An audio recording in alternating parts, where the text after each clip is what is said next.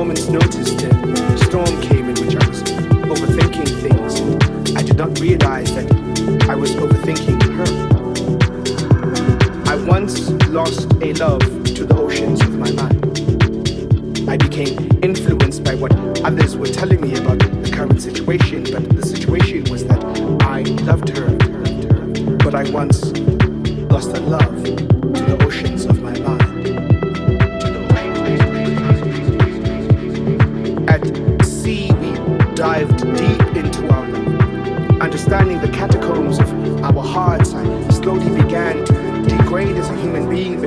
I could not understand her biology.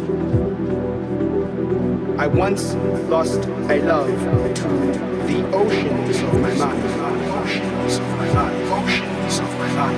Of my mind. Of my mind. Of my mind.